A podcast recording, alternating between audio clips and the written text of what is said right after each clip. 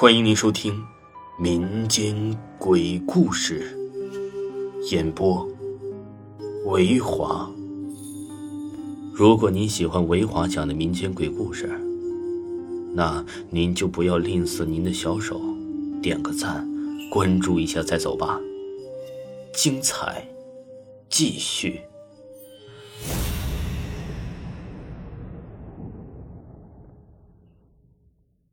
鬼。更多的时候，是人的一个折射。死亡，也是另一种人的存在方式。下面是经典的恐怖短篇鬼故事，一起来看看。第一篇：清明节的晚上，千万别出门。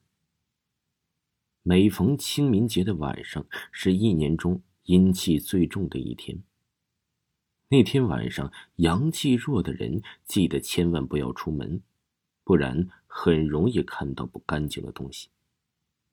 我记得我上中学时候的一个清明节，那天要上晚自习，晚自习后啊，我一个人回家，回家的路上要经过很多条长长的古老巷子。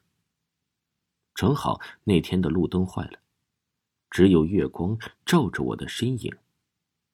影子长长的看着我呀，是心惊胆战。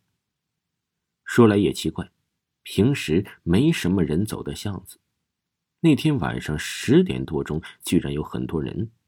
那些人呢，穿的是稀奇古怪的，女人穿着各种颜色的旗袍，打着油纸伞；男人则穿着中式服装，穿梭于各条大街小巷。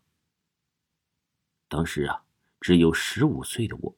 好奇的想看这个迎面而来、油纸伞下婀娜多姿的女人，想知道她究竟拥有怎样俏丽的脸庞。可是啊，无论我怎么努力，都看不到她的头。忍不住回头一看，那厮居然没有头，打着油纸伞的女人只是一个无头女鬼。我疯狂的跑了过来。穿过一条又一条的巷子，终于到达最后一条巷子。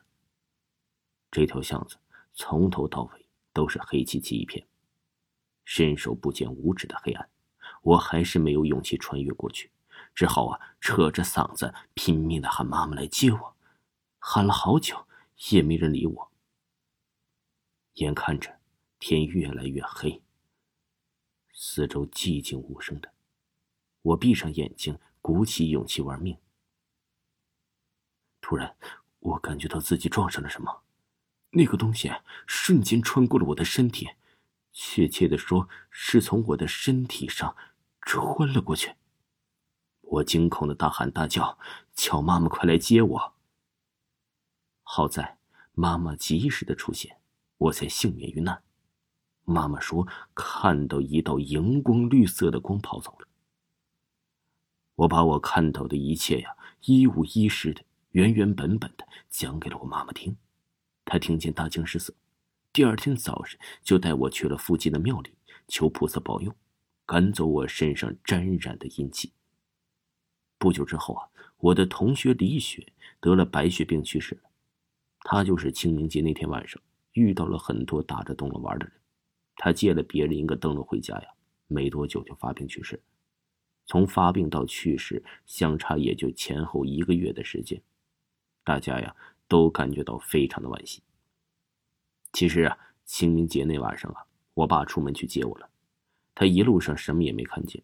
我说的穿旗袍、打油伞的女人，还有啊中式挂袍的男人根本不存在。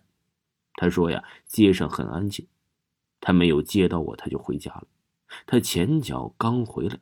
我后脚就回家了，不管你信不信呢，这是我亲身经历的故事。温馨提醒各位：清明节晚上最好不要出门。如果实在是有事要出门，记得不要带伞出门。还有，走路不要回头。如果听见有人叫自己，也千万不要答应。切记啊！